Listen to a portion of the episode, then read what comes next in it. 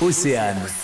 On n'arrête pas le progrès. Il y a dix ans, Iris se prend de passion pour le tatouage et aujourd'hui elle vient de créer son salon de tatouage à Pluméliau dans le Morbihan. Euh, moi, je suis spécialisée dans un style qui s'appelle le fin line. Donc, c'est des traits euh, assez détaillés et des choses euh, très fins. Et euh, aussi tout ce qui est le floral, et- mais plus en noir et blanc. Je fais un petit peu de couleur quand même. Euh, c'est quand même euh, quelque chose que je fais euh, pour des petits projets, mais ça reste ma spécialité, le noir et blanc. Est-ce que ça fait mal? C'est la question que tout le monde nous pose. Non, il faut comparer ça à une griffure de chat. Moi, je dis toujours aux clients que si ça faisait très mal, bah, personne n'en ferait. Donc non, ce n'est vraiment pas douloureux. Une passion qui demande aussi une formation. Alors moi, je suis partie en école d'art du côté d'Auray pendant deux ans, où là j'ai obtenu mon CAP euh, d'art appliqué.